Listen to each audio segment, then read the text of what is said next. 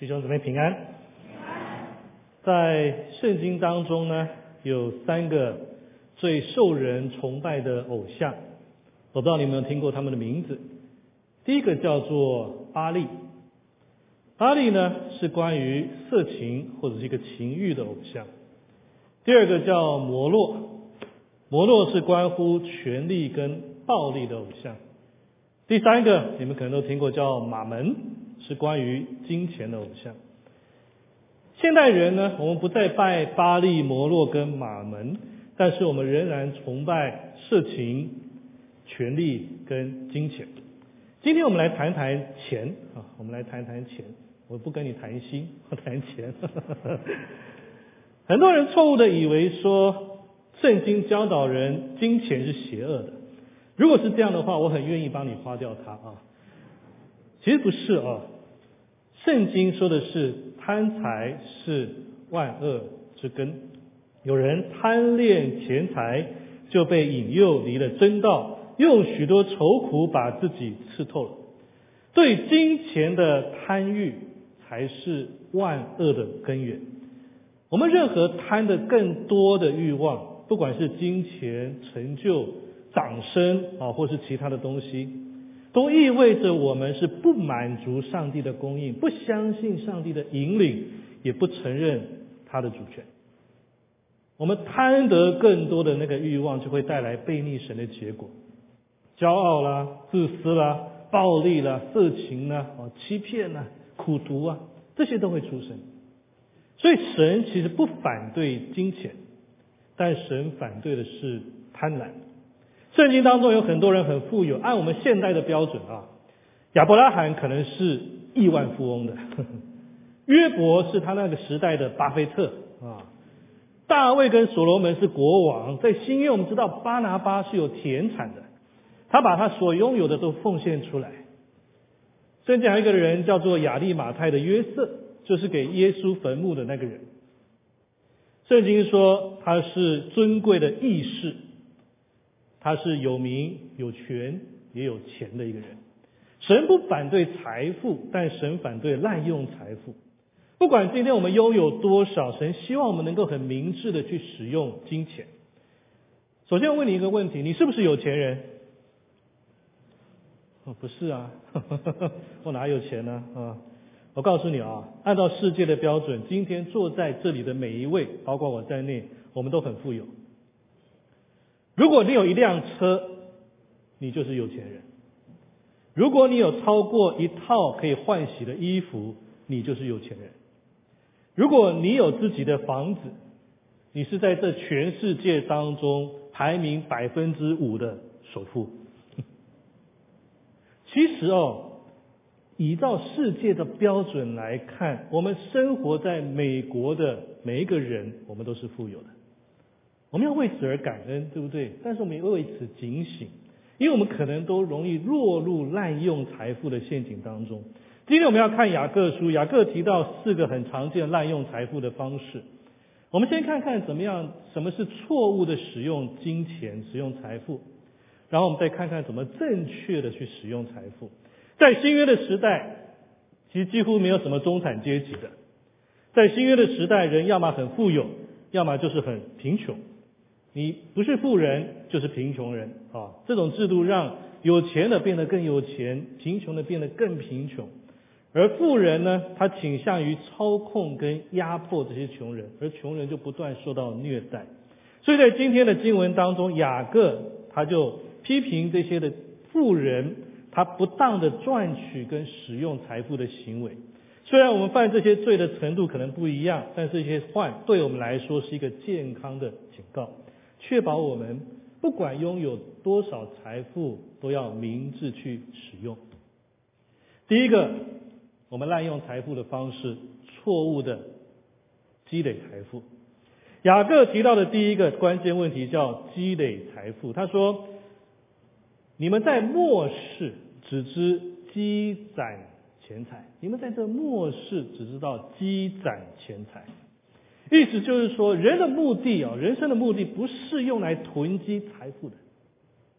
我们不是为了说拥有更多的金钱，我们累积成为一堆又一堆啊。请注意，这里雅各讲的不是存钱啊，这个圣经鼓励我们要储蓄，但雅各这里所说的是那些只想拥有更多、更多、再多，对金钱永不满足的人。比如说啊，偶尔你可能在新闻当中提到一些人去世的消息，他们死于贫困，但是呢，当后来的人啊去清理他们的房间，把这个床垫。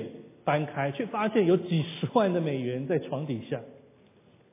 那么这样的人，他就不是一个储蓄的人，对不对？这样的一个人是一个积攒钱财的人。为什么他要这么做？因为害怕失去金钱，对不对？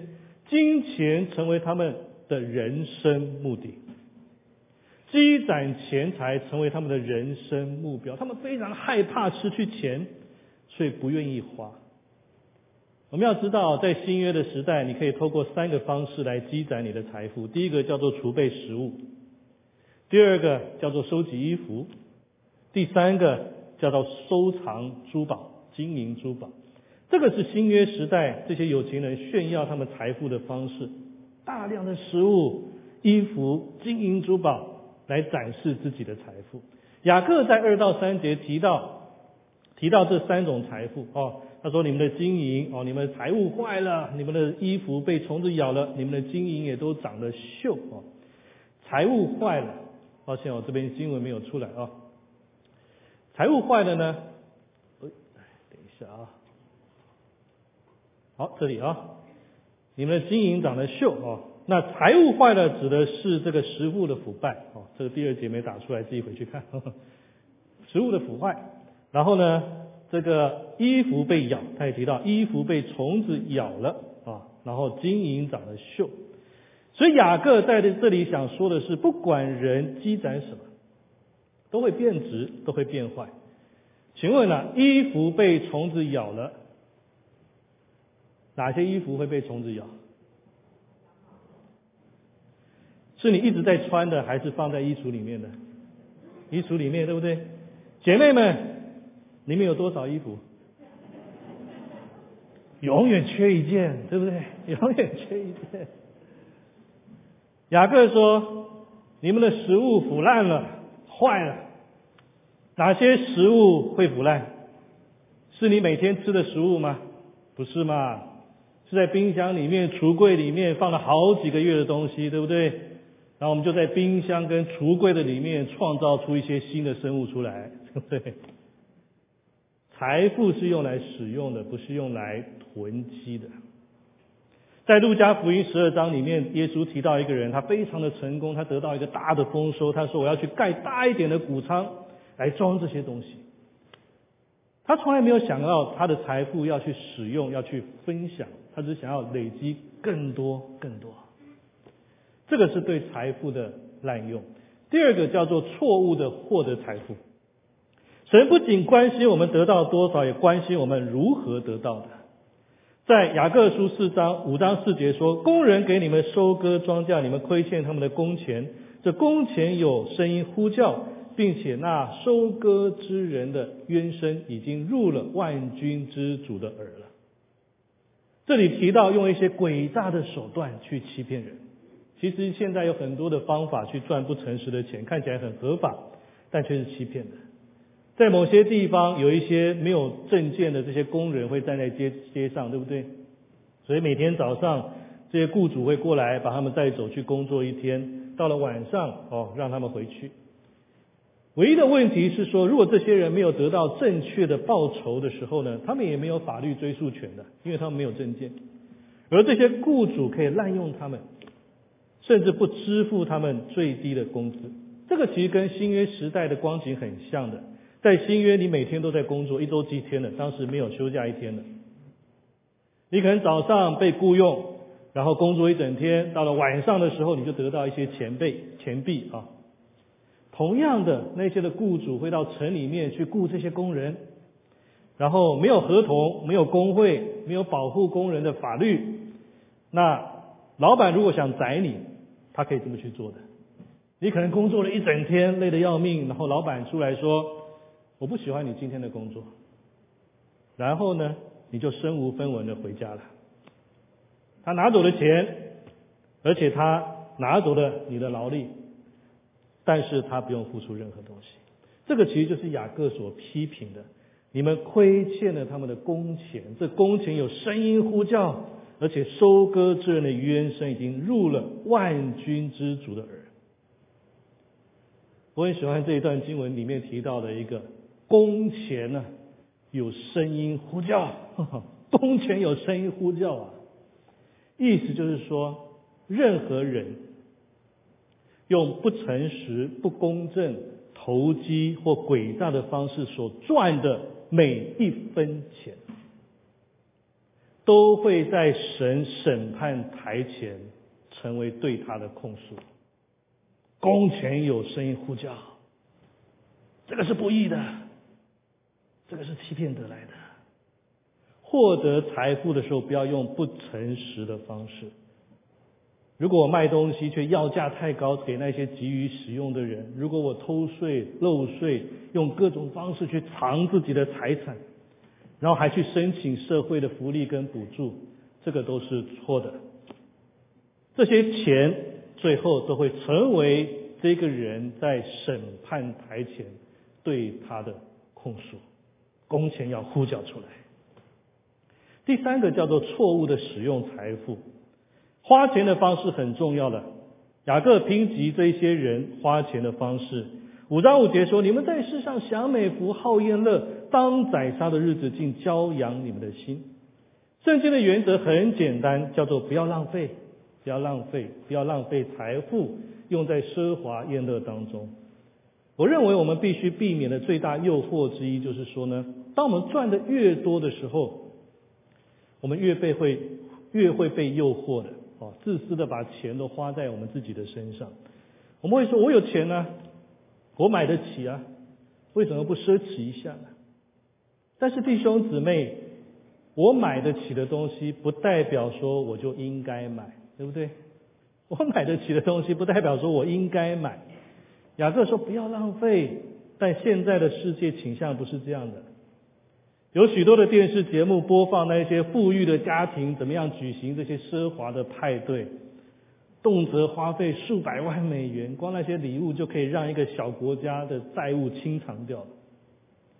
人们从浪费金钱当中去得到乐趣。人们也从看别人浪费金钱的当中得到乐趣。我们很少在电视上看到关于穷人的节目，有那样的节目，但只不过是提供给那些坐在舒服的沙发上面的人，借着看别人过得多惨，来调剂自己周末的时间而已。弟兄姊妹，我们将迎来圣诞节，对不对？纪念耶稣降生的日子。但现在已经成为一年当中消费者的节庆了。这些商人开始计划跟提供我们，告诉我们该怎么样去挥霍金钱、享乐宴会的千百种方式。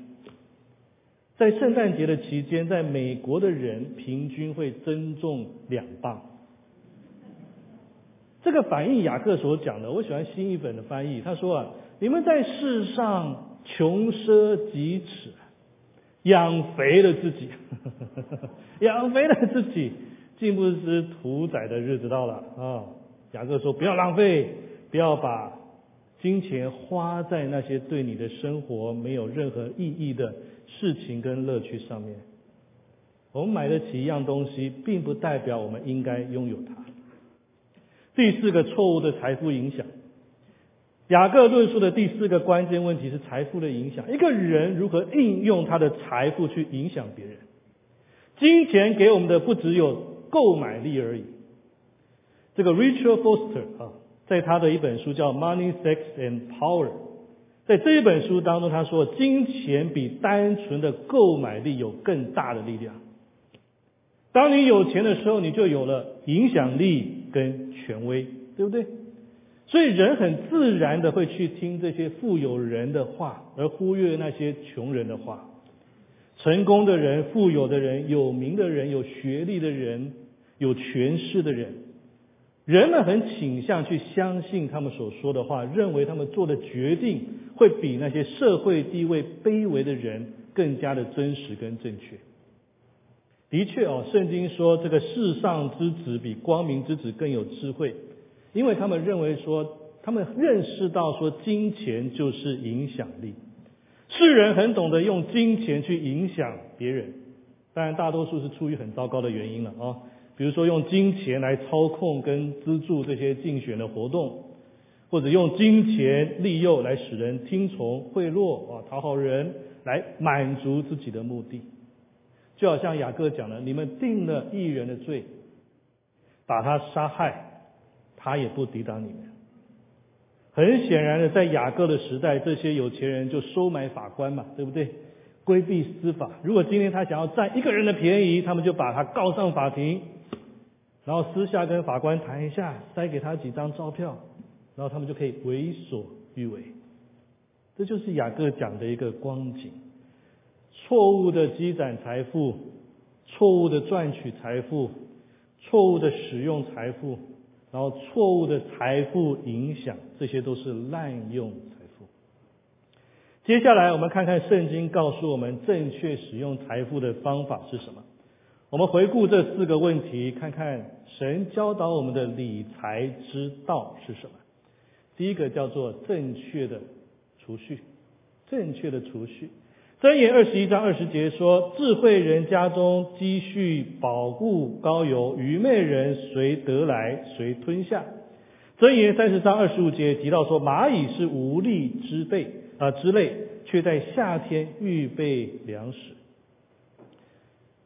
首先，我等下会解释什么叫积攒钱，什么叫储蓄哦。首先，正确的储蓄跟投资，OK 的啊，OK 的，但是。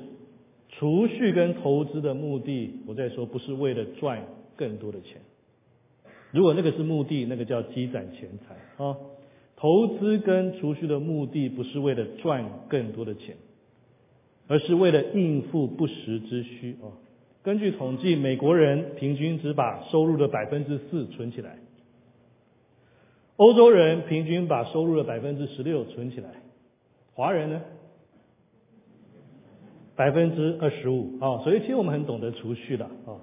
为什么美国人储蓄这么少？因为对于一个发明信用卡的国家而言，美国的价值就是为今天而活嘛。不管我负担得起，我现在就要啊，我用信用卡来支付，即使债台高筑，我现在暂时看不到，明天再说啊。但神说，聪明的人懂得储蓄。要知道，耶稣讲了很多比喻，其实耶稣谈钱哦。比谈比谈那个天堂跟地狱还要多的，因为这个是人类最纠结的一件事情，钱呢。所以他也提到说，聪明人投资储蓄，但是为了要正当的储蓄跟投资，我们必须做几件事情。第一件事情，学习节俭啊，学习节俭，我们的生活花费应该比我们所赚的要更少的。这个洛克菲勒啊，他说过一句话，说储蓄百分之十，奉献百分之十，剩下百分之的八十，你用来生活。其实这个原则适合我们的时代的。我们发现自己入不敷出的时候，往往不是因为收入太少，而是花费太多，结果就带来危机了，对不对？很多人抱怨自己贷款的压力，房子、车子，但是没有人拿枪逼你要买房子跟车子嘛，对不对？很多时候是我们自己的决定，我们必须负责。学习节俭，第二个学习知足，学习知足，满足我们现在所拥有的。你们知道吗？现代人知足的最大的敌人是什么？广告，广告。我们看到一个广告，哇，这个 Christmas Thanksgiving 来了啊！我们就会想说，哎呀，没有这个东西，我怎么活得下去呢？没有这件衣服，怎么可以彰显我的美丽呢？没有这个锅子，我的菜怎么煮的好吃呢？如果我们不学习知足，我们就会看到别人买这个买那个，哇，开名车住豪宅，小孩子上私立学校，我们就觉得说，上帝的供应是不足够的。那我们就会想要在金钱当中有更多的贪婪，学习知足。节俭、知足，第三个了解储蓄的目的是什么？这个也是圣经跟世界思维最大的不同。世人是为了安全而存钱，安全。如果我可以累积一个足够大的银行账户，哇，我就可以在财务当中得到保障。但问题是没有所谓绝对安全的这回事情。无论你拥有多少钱，你都可能马上失去它的。不管做什么样的工作，都有可能失去的，对不对？生病、经济恶化、战争、房子可能被烧毁，我们生命当中所拥有的一切都可能被夺走的，而且是迅速被夺走。家庭、金钱、名誉、权利，所有的一切。所以，如果我们是为了安全的缘故去存钱的话，我们永远只会感到不安，因为我们知道这个一定会失去。我们必须把安全感放在不会失去的事物上面，不会失去的。圣经告诉我们，只有一样东西是从我们身上是夺不走的。那个就是我们跟耶稣基督的关系。我们必须把安全感放在基督的里面，而不是放在你的存折、CD 的抗或是股票的里面。保罗说：“我的神必照他荣耀的丰富，在基督耶稣里，使你们一切所需用的都充足。”这个是安全感的来源。我们在基督的里面找到安全感。那么你说基督徒储蓄的目的是什么？当然也有目的，三个原因。第一个目的，储蓄第一个防止我们冲动购物啊。如果我们不把钱存起来，我们一倾向就会拿到钱就花掉。你会看到说你想要的东西就买下来，但其实你不需要它哦。就像箴言所提到的，对不对？刚才所说的愚昧人谁得来谁吞下，这是第一个目的，基督徒储蓄。第二个基督徒储蓄的目的是使我们能够在别人有需要的时候帮助他们。别人有需要的时候去帮助他们。我们存钱是为了帮助别人。很多时候，当我们用存这个存储蓄去帮助那些需要的人的时候，这个是一个祝福。同样的，我们也会收到在我们需要的时候别人给予的祝福。在我侍奉的过程当中，经历太多奇妙的事情。任何时候，我愿意把我的储蓄拿出来去帮助别人的时候，神是用各种的方式，千奇百怪的方式，把我付出去的都还给我。当我该出来侍奉的时候，薪水扣掉房租只剩下五百块，然后我们一家四口要过日子，我们在湾区就这样过了七年的时间。但是神从来没有亏负他的仆人，对不对？神透过弟兄姊妹的感动，补足我其他一切的需要。告诉你们一个秘密：自从当我做牧师的时候，我的体重就一段不止一停，不断的在增加。我说这个叫恩典的记号。现在摸摸你的肚子好吗？摸摸你肚子那那一圈啊。然后你告诉上帝，上帝，这是你恩典的记号，恩典的记号，对不对？圣经有一句话很喜欢，怜悯贫穷的，就是借给耶和华，他的善行耶和华必偿还。用你的储蓄去帮助人，而不是只用在自己的身上啊。第二个，正确的获得。不劳而得的财之财必然消耗，勤劳积蓄的必见加增。不劳而得的是什么？就是不费力气嘛，哦，快速致富的一些计划。在箴言当中，至少有六七次圣经教导我们不要去参与这些快速致富的计划。来的容易，去的也快。我最早的时候，我从学校毕业，我是在股票期货交易所实习的。我不是工程师，其实我是学商的，我是学商的。我也玩过股票的。啊，后来我做了牧师，啊，也有弟兄姊妹建议，哎呀，牧师你投资一些股票嘛。我告诉你一个秘秘密啊，只要我买股票，呵 呵反指标了，你们都知道，我买什么就跌什么。我都怀疑这经济消退带跟我有关了。我买什么就跌什么，我告诉你，屡屡次不爽啊，屡试不爽。所以我就很清楚啊，上帝就是不要我投资股票了啊。理由很简单呐，就是我去玩股票，我去看这股票，我的心就被这股票市场所牵动嘛，对不对？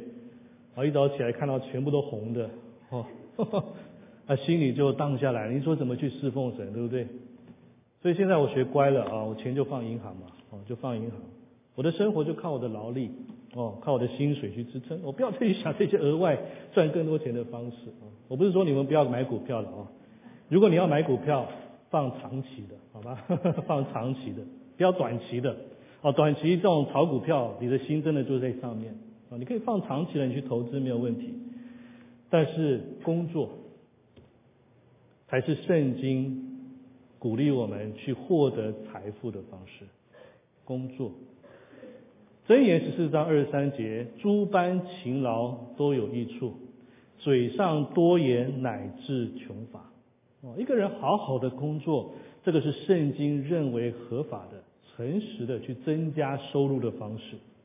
如果一个人一直在想、一直在说、一直在计划各种致富的方式，这个只会为自己带来危机。因为上帝赞同工作才是致富的途径。箴言二十一章二十五节说：“懒惰人的心愿将他杀害，因为他的手不肯做工。”对不对？所以对于神来说，你赚多少钱不重要，重要是你怎么赚的。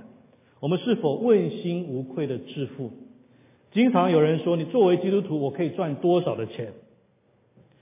其实你赚多少钱是没有限制的。圣经说：“你只要满足这四个条件，你们就可以。”在一生当中赚到尽可能多的钱，想不想知道？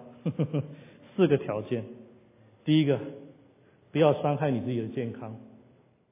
有些人真的是工作到死，对不对？他们累积大量的财富，然后最后心脏病发作走了。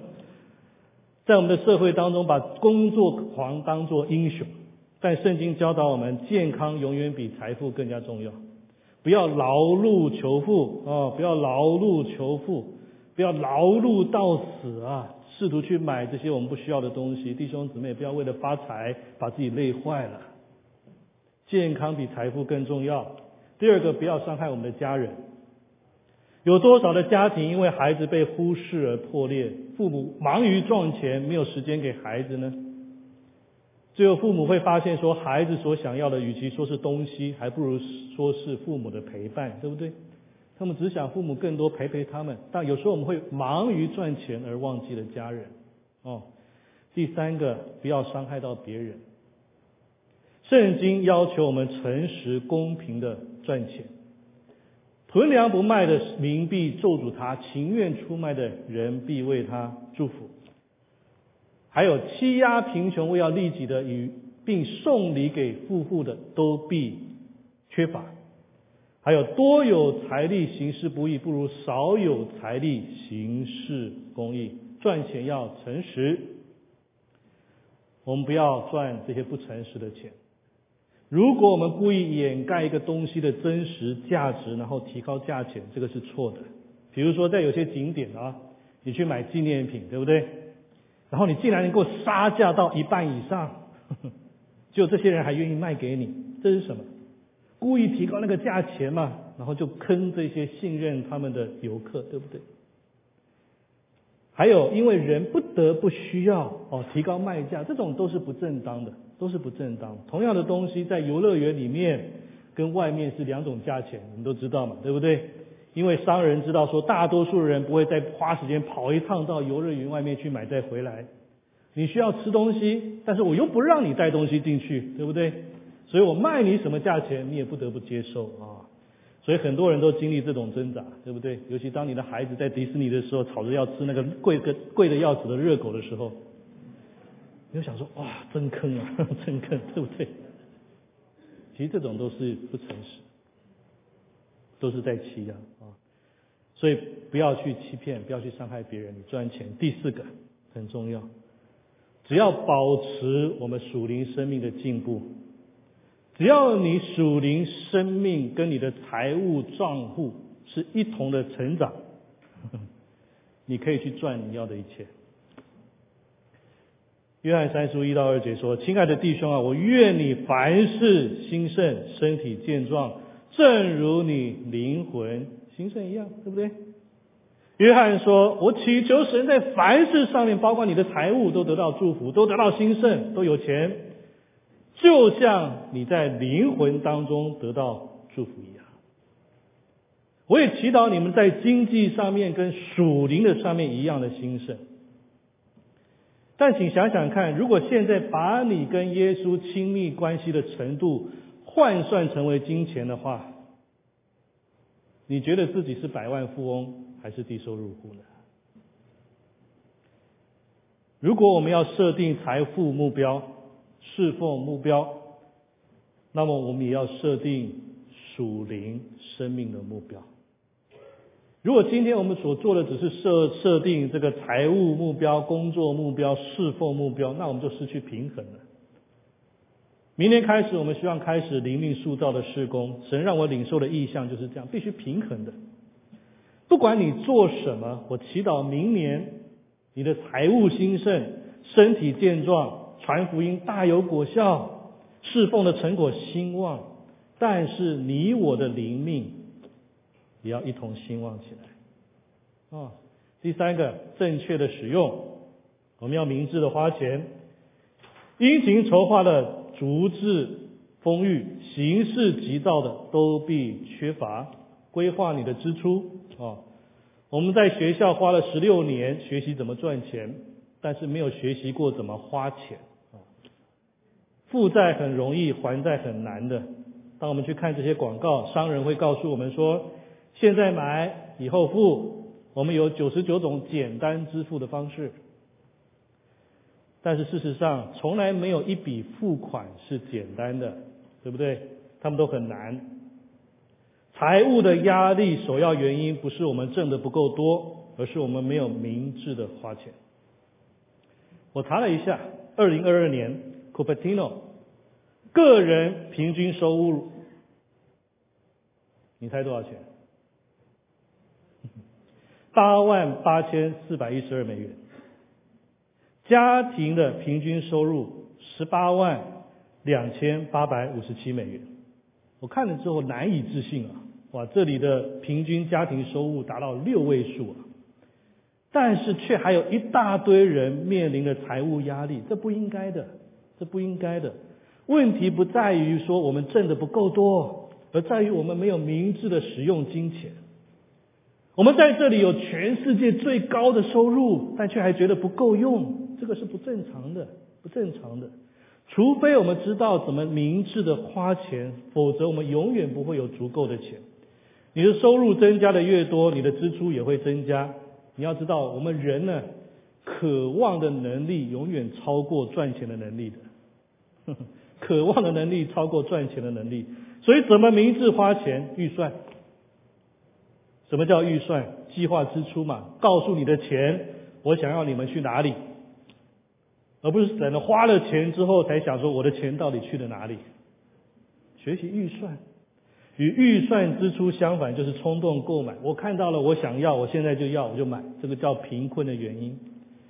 简化我们生活的支出跟投资，到了交税的时候，如果你要花好几天的时间，你才能够搞定你的税务的话。你的财务恐怕太过复杂了。通常我在半小时，我就可以完成我一年的税务的。第四个正面的影响，怎么样运用金钱的影响力？有失散的却更增添，有吝惜过度的反制求防，好施舍的必得丰裕，滋润人的必得滋润，慷慨的人会更富有。浇灌别人就是浇灌自己。圣经反复教导这个原则：付出你就会得到，就像种子一样，播种的越多，你的收获就越多。圣经关于给予的应许比其他主题都更多。我们必须学习给，学习分享。神的应许会不可思议的到来。神是一个给予的人，所以今天如果我们要学像耶稣，我们就必须学习给予。不管你有多富有，如果你没有学习给予跟分享的话，你在财务上面都是不自由的，都是不自由的。如果我是个守财奴，我辛苦的抓住我每一分金钱，我是痛苦的，我是不自由的。但当我学习给予跟分享，我是非常幸福的人。学习给，你可能听过很多人说，离开世界你不能把钱带走，对不对？这个是事实。但是你可以提前把钱汇到天堂去。你不能把钱带走，你死的时候，但是你能提前把钱汇到天堂去。马太福音六章十九到二十一节，不要为自己积攒财宝在地上。哦，他也提到有虫子咬，有这个东西。他说，耶稣说，只要积攒财宝在天上。天上没有虫子咬，不能朽坏，也没有贼挖窟窿来偷，因为你的财宝在哪里，你的心你在哪里？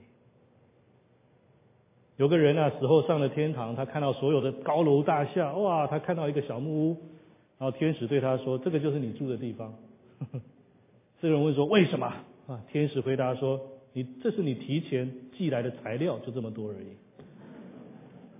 你怎么提前把钱寄到天堂去？”你怎么样在天堂积攒财宝？在天堂储存财富的唯一方法，首先天堂没有 PayPal，天堂你没有办法电汇，天堂用的都是最原始的方式，你必须托人把你的钱带过去。你唯一能够把你的钱提前送到天堂的方式，就是透过会去天堂的人。让他们把钱帮你带去。有两样东西是永存的：创造的神跟受造的人。其他的一切在幕后的时候都会化为灰烬。把我们现在的时间更多放在追求神上面，把我们的金钱更多放在人的灵魂上面。其实这个是圣经要我们去学的。当我们在这两件事情上面投资的时候，我们会开始在天堂里面积攒财富。怎么样在人的灵魂当中投资？其实耶稣用了一个比喻，在路加福音十六章，他讲到一个故事，这个故事震惊了很多的人，因为他用一个骗子为例来说明一个属灵的观点。这个地方我们就不多去谈了。他就提到说，有一个人哦，他准备要被 fire 掉了。结果呢，他就开始啊用这个主人的钱啊去结交他的朋友，当然这都是不正当的方式。但是耶稣在后面他讲了一句话，他说啊，我又告诉你们要借着那不义的钱财结交朋友，到了钱财无用的时候，他们可以接你们到永存的账目里面去。很多人在看这段故事，他看不清楚是什么意思。其实耶稣讲了这个骗子的故事，以他为例，重点不是说他做的事情是对的，而是提醒门徒，世界上的人有时候比基督徒更意识到，其实金钱是有影响力的。所以耶稣说：“我告诉你们要用世俗的财富为自己结交朋友。”当财富消失的时候，你可以被欢迎进入永恒的居所。意思就是说，把你的钱投资在人的灵魂当中啊，分享给这些人啊，分享给有需要的人啊，分享给这些穷苦的人呐，分享，让他们认识耶稣，让他们经历上帝的供应，让他们去领受恩典的分享。你就是在结交永恒的朋友。当你到了天堂，他们会说，他们在那里是因为你。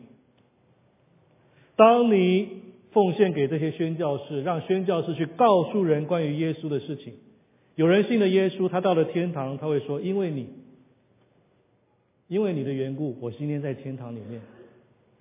耶稣说，把你的富足投资在人的灵魂之上，他会把金钱带到天堂去。而这些人将来会欢迎你进入这个永恒的居所。弟兄姊妹，有哪些人未来在天堂会欢迎你呢？有哪些人会说，因为这个人的分享，因为这个人的帮助，所以我今天来到了这里。这个就是耶稣所讲的，我们应该正确的使用金钱，慷慨的分享。我们在永生这一边所付出的一切，都会被记在永生那一边的账上面。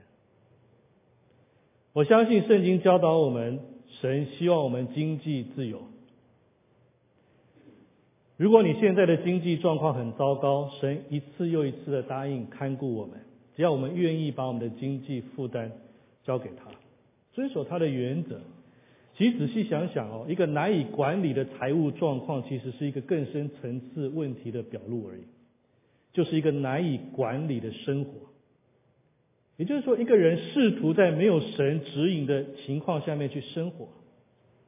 如果我们试图在生活当中脱离圣经的原则，我们就会陷入麻烦，在我们的时间、金钱、人际关系、健康还有生活的任何方面。失控的财务状况只意味着我们的优先次序是错位的，错位的啊！我们把物质的东西放在属灵的关系之前。而弟兄姊妹，财务自由不是你赚的更多，财务自由的起点是让耶稣基督成为我们生活的管理者。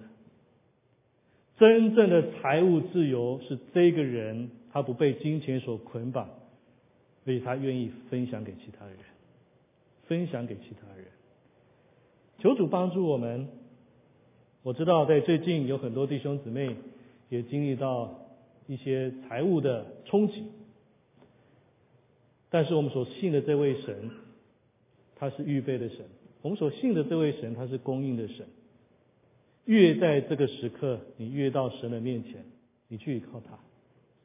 有些时候很奇妙的，越在这个时刻，你越学习是分享的时候，你会发现神的供应会更源源不绝的来到。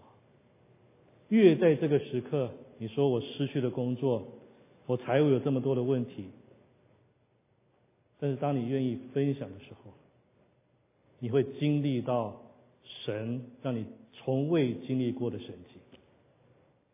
这个是一个依靠神信心的道路。而我们也相信上帝，他绝对不会让我们饿肚子。来，现在在摸着你的肚子，这是恩典的记号，啊，这是恩典的记号。我们一起来祷告，好吗？一起来祷告。